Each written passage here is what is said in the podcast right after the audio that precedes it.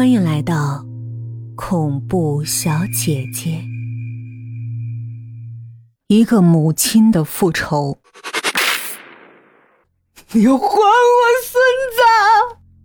婆婆扑上来就抓扯我的头发，凄厉的惨叫回荡在灵堂里。我披头散发跪在蒲团上，麻木的摇晃着身体，任由婆婆厮打我。欣欣怎么会自杀？你说清楚！小姑子扶起崩溃的婆婆，厉声道：“我抬头看了她一眼，把头垂了下去。”婆婆又是一声惊天动地的痛哭，举着花拳疯狂打我，黄白菊花散落一地，细竹竿抽打在我皮肤上，我恍若梦中，也不觉得痛。是不是你虐待欣欣？他才想不开的，是不是你找了男人？是不是你逼着欣欣学习？你说呀！婆婆悲痛欲绝，拖着肥胖的身体疯狂的抽打着我。王佳，你说清楚，儿子好好的怎么会自杀？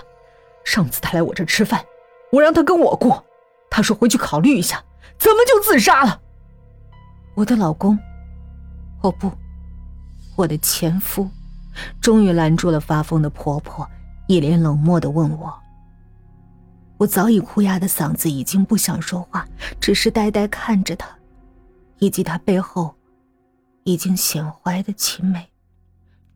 把欣欣的骨灰带走！婆婆捂着胸口，大口大口的喘气。小姑子却把骨灰盒抱了起来。我疯一样的扑过去，死死护住儿子的骨灰盒，母狼一般的吼道。你们谁敢带走我儿子，我就让他死在这儿！一瞬间，灵堂安静了，只有门外探头探脑的围观群众叽叽喳喳的议论着。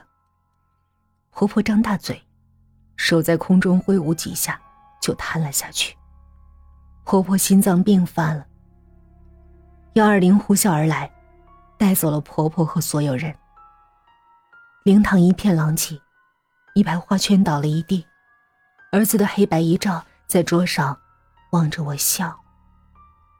我也想笑，却抱着骨灰盒痛哭不已。我的儿子今年十八岁，五天前跳楼自杀了。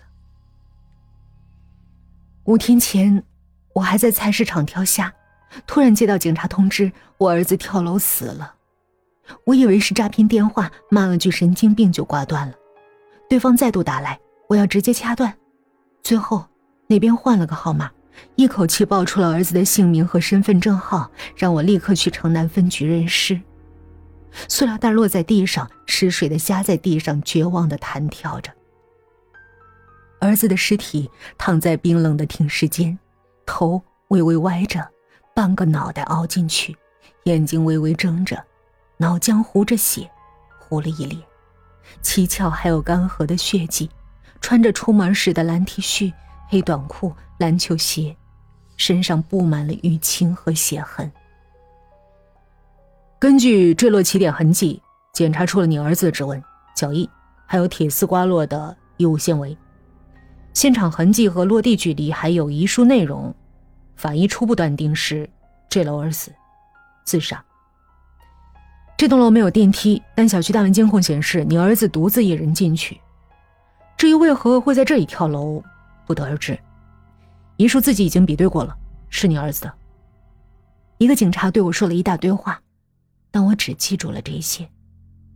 我不信，我要求尸检，我儿子不会自杀的。他说他想吃虾，我虾都买好了。一个想死的人怎么会吃虾呢？他就算要死。要等他吃完他最爱吃的虾再死。我把脏兮兮的塑料袋摊开，半死不活的八只虾沾满了泥土。尸体旁边的透明袋子里装着儿子的钥匙，一盒口香糖，半包烟。这不是我儿子的东西，他不抽烟。法医看了我一眼，检查过死者的牙齿和口腔状况，他吸烟史不短了，口香糖可能就是。用来掩盖烟味的，我不信，我儿子那么乖他怎么可能抽烟呢？他爸抽烟，他妈都要劝阻他。我已经崩溃了，泪水模糊了我的视线，我扑到儿子身上嚎啕大哭。两天之后，尸检结果出来了，儿子头部着地，颅骨骨折，脑挫伤，颈椎断裂，全身粉碎性骨折，体内并未检出中毒或服用其他药物的痕迹。儿子跳楼时意识清醒。我不信，我不信我儿子跳楼自杀了。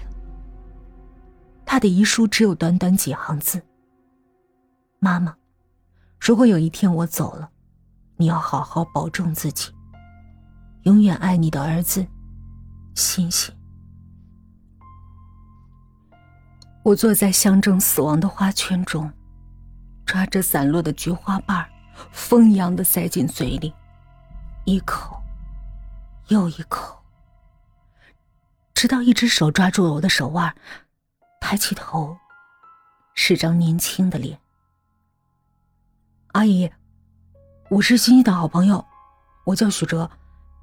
你别这样，欣欣知道了会伤心的。一瞬间，我以为星星回来了。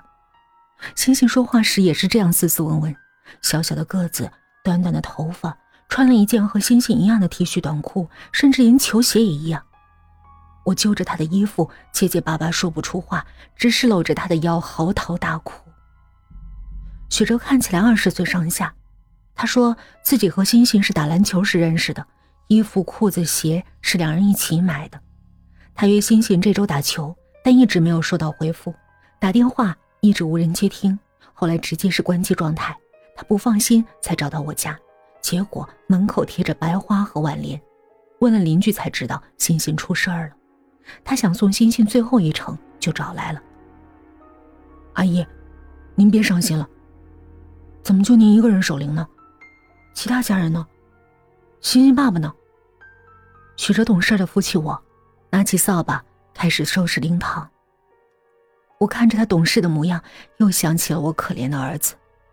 大概他也需要一个人听我倾诉了，于是我像倒豆子一样，把我所有的事情都倾吐了出来。